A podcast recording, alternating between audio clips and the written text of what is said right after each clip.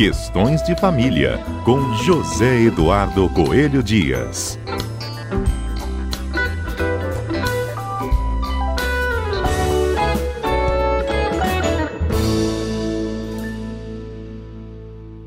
Zedu, vamos falar dessa decisão recente? A Justiça, no Paraná, decidiu que avós têm direito, eles têm guarda né, dos netos, têm direito ao salário maternidade.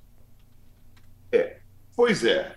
Vamos, vamos pensar sempre, é, nunca de, um, de, um, de uma forma só, nunca por um ponto de vista. Vamos pensar por vários pontos de vista, que é importante. É, a gente vem sempre falando aqui que os recursos da Previdência, os recursos do financeiros, né, eles são finitos. Isso. Então a gente tem que ter muita responsabilidade com isso. Por outro lado, é inegável que as conformações familiares vêm mudando ao longo do tempo. Não é raro, Fernanda, a gente vê hoje avós que realmente cuidam dos seus netos como se filhos fossem. Isso gera toda uma série de discussão é, sobre, sobre várias questões que envolvem. Por exemplo, para o direito sucessório, uma equiparação de um, de um neto com um filho poderia representar a gente pular um grau, e isso traria toda alteração no, no direito sucessório. Né? Até a fração da herança de cada um poderia ser alterada. Então, isso é uma coisa que a gente tem que sempre ver com muita parcimônia. Por outro lado, a realidade está batendo na cara da gente o tempo inteiro e a gente tem visto muitos casos de avós que, até por, por situações é, é, extremas, são, são forçados até a assumir a, a guarda, a educação, o zelo com os netos. Esse caso específico que vem lá do Paraná, a filha, né, a mãe da criança teria uma dependência química que a impossibilitaria de cuidar da criança. Então é uma coisa meio que que a avó não teve alternativa. Bom, então se a avó está cuidando daquela criança, está empreendendo todo o cuidado, todo o zelo, toda fazendo todo o investimento pessoal, claro que está dedicando tempo, claro que está com as suas atividades profissionais comprometidas, claro que tem toda uma situação fática que a leva para uma situação de equivalência com a própria mãe que não está presente na jogada. Então, nós não estamos falando de pagar duas vezes ou para duas pessoas diferentes o mesmo benefício.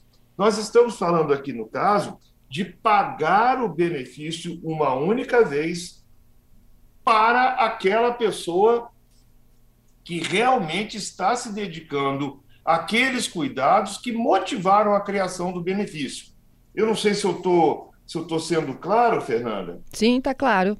Mas a verdade é que a mãe não, não usufruiria desse benefício, porque por uma incapacidade, ela tem uma dependência química, ela não pode estar presente na criação do filho, e alguém pode estar. Então, por que não? Aquele benefício, numa outra situação, numa situação que a gente vai chamar de normal, e toda vez que a gente, em direito de família, fala em situação normal, a gente tem que colocar muitas aspas, né? Porque é, normalidade é uma, uma, escolha, né? Não quer dizer que não aconteça de forma diferente do que a gente vem falando. Então, eu, sinceramente, eu não vejo nenhum, nenhum problema nisso, não. Isso é, é bom a gente lembrar que essa decisão foi uma decisão lá do Paraná, isso não tem é, é, é ainda, não vincula o, o, a Previdência Social de uma forma geral no, no Brasil inteiro, mas é algo que a gente deve prestar atenção. E mais do que prestar atenção a um benefício previdenciário ou não, é para a gente prestar atenção nessa situação de pais e mães que, na hora que os filhos mais precisam, não estão comparecendo. E que alguém tem, porque o, o, o bebê, o filhote do ser humano é o, é o animal mais indefeso da natureza, né?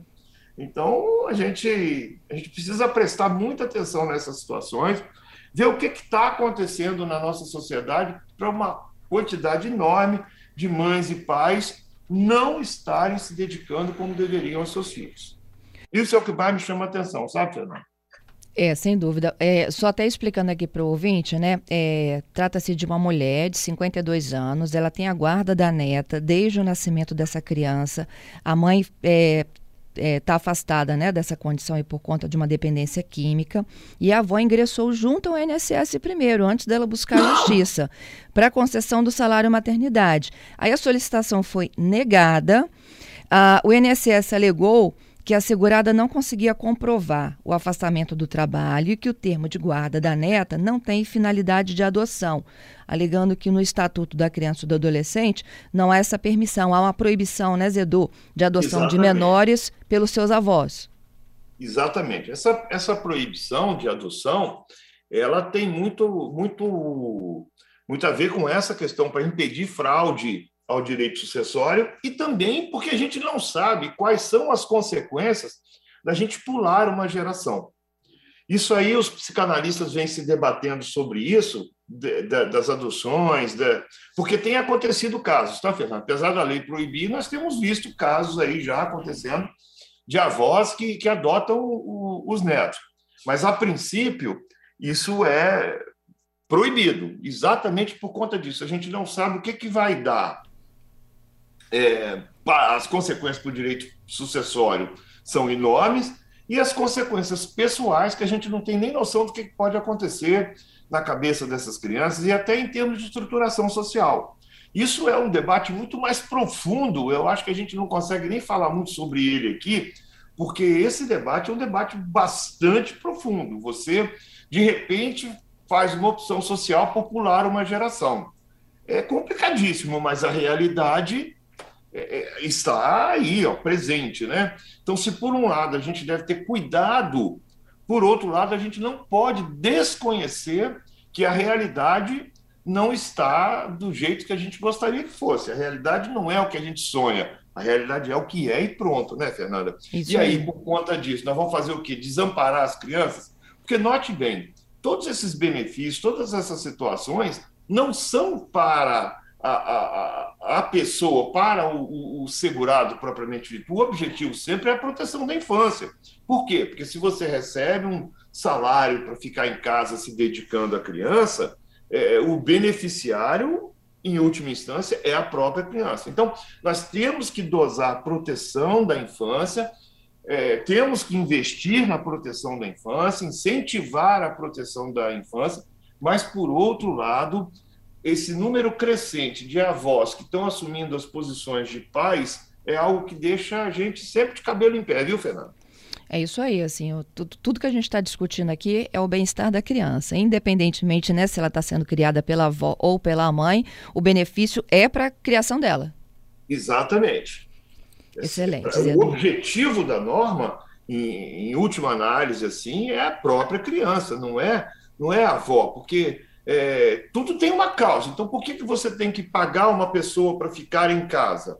Porque alguém ou algo precisa daquele tipo de atitude, né? daquele tipo de investimento. Então, quando a gente olha assim, ok, tudo muito, muito bom, tá tudo muito certo, ah, tem que pagar, ficou em casa cuidando, tem que pagar, mas a sociedade está arrumando para uma situação que a gente precisa ficar bem atento. Não, não, os avós é, quando criaram seus filhos, em tese, eles já cumpriram essa, essa missão de vida, né? E agora, por que, que os filhos, os pais das crianças, estão se tornando cada vez menos presentes e necessitando de uma intervenção de alguém que já fez aquele papel um dia? E isso é que a gente precisa é, prestar muita atenção, sabe, Fernando? A questão do, do, do do, do, dos recursos da Previdência, nesse caso específico, para mim não é tão problemático assim. Por quê? Porque o, aquele benefício teria que ser pago à mãe e não foi pago à mãe, foi pago a alguém que fez aquelas vezes aí, que, que fez a, o papel de mãe naquele caso. Então, eu não vejo. É, não vai ser isso que vai quebrar a Previdência, não, sabe? Mas o fato de, de de, de existir esse tipo de situação, de mães que eventualmente não podem se dedicar a seus filhos, e essa, essa situação está sendo cada vez mais comum na nossa sociedade, isso me preocupa, viu? Ó, tem uma pergunta aqui do Alex, é, com relação à guarda. A mãe perde o direito definitivo de ser mãe dessa criança? toda decisão que envolve guarda e convivência é sempre provisória. É, se essa mãe se reabilitar, se essa mãe se mostrar que tem condições de assumir novamente essa, essa maternidade, né, é, pode se, se restituir a ela esse lugar. É, a não ser naqueles casos em que ela tenha efetivamente e definitivamente perdido o poder familiar. É, Para a gente explicar a diferença entre poder familiar e guarda, eu acho que a gente precisaria de uns três programas, tá, Fernando? Tá então, certo. Então, assim, vamos só satisfazendo ao nosso ouvinte, ao Alex, dizer o seguinte: olha, Alex, é, eu quero crer que seja uma, uma guarda tão somente e que não tenha havido a perda do poder familiar e que, consequentemente, pode ser restabelecida se o denominado interesse superior da criança assim o recomendar. Te agradeço, Zedu, pelo debate. Boa semana. Para todos nós. Até segunda que vem. Vila Velha, nossa, nossa cidade que me acolheu tão bem, me recebeu tão bem. Tudo de bom para todos os munícipes e para a cidade, que é uma delícia, viu? É isso aí.